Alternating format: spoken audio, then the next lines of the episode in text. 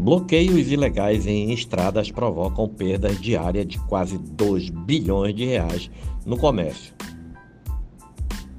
A Confederação Nacional do Comércio calcula que os bloqueios podem ter provocado perdas diárias de quase 2 bilhões de reais só no comércio, e os prejuízos se espalham por todo o Brasil.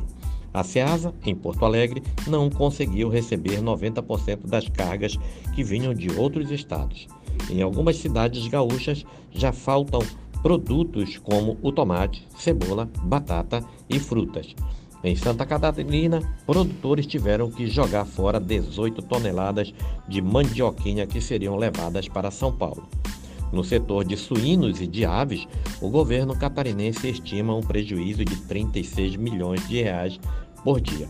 Além do desabastecimento de alimentos, os bloqueios provocaram falta de combustíveis em vários estados. Em Ji-Paraná, cidade do interior de Rondônia, quase todos os postos estão fechados sem estoque. Em outro município, as ambulâncias só têm a gasolina do tanque. Pelo menos 10 pacientes que fazem hemodiálise correm o risco de não conseguir viajar se a situação não se normalizar.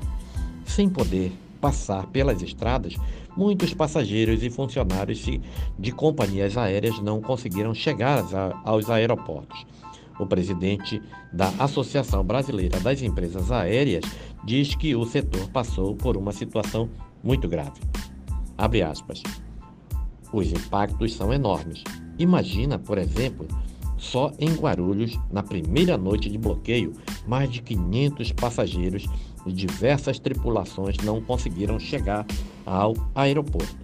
Isso acabou cancelando 25 voos só neste aeroporto, conta Eduardo Sanovics.